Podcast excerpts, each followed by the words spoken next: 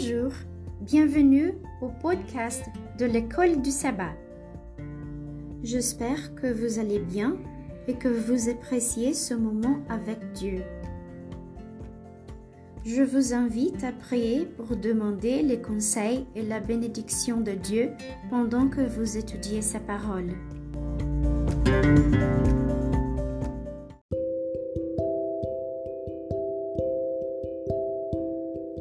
Verset à mémoriser.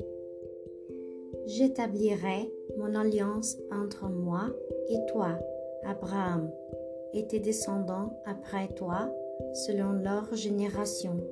Ce sera une alliance perpétuelle, en vertu de laquelle je serai ton Dieu et celui de ta postérité après toi. Genèse chapitre 17 verset 7. D'Abraham à Abraham. Bien que le nom de Dieu ait une signification spirituelle et théologique, il ne se termine pas seulement avec Dieu. Les noms des peuples de l'ancien Proche-Orient n'étaient pas seulement des moyens d'identification insignifiants comme ils le sont souvent pour nous. Nommer une fille Marie ou Suzanne ne fait pas beaucoup de différence aujourd'hui. Pour les anciens sémites, cependant, les noms humains étaient lourdement chargés de signification spirituelle. Tous les noms sémitiques de personnes ont une signification qui consiste généralement en une expression ou une courte phrase qui comprend un souhait ou une expression de gratitude de la part du parent. Par exemple, Daniel signifie Dieu est juge. Joël signifie Yahvé est Dieu. Nathan signifie don de Dieu.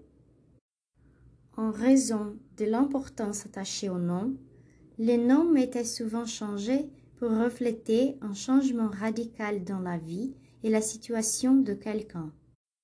Consultez les textes suivants.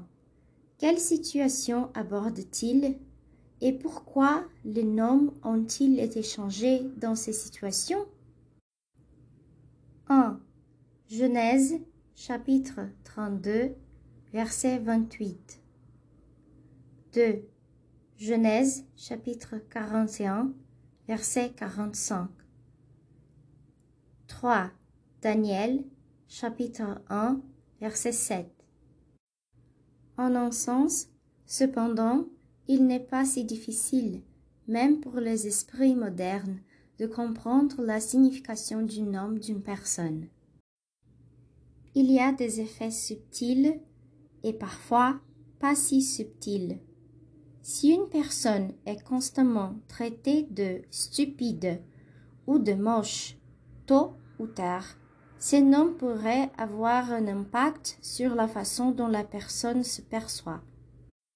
De la même manière, en donnant aux gens certains noms ou en changeant leur nom, il semble possible d'influencer leur comportement.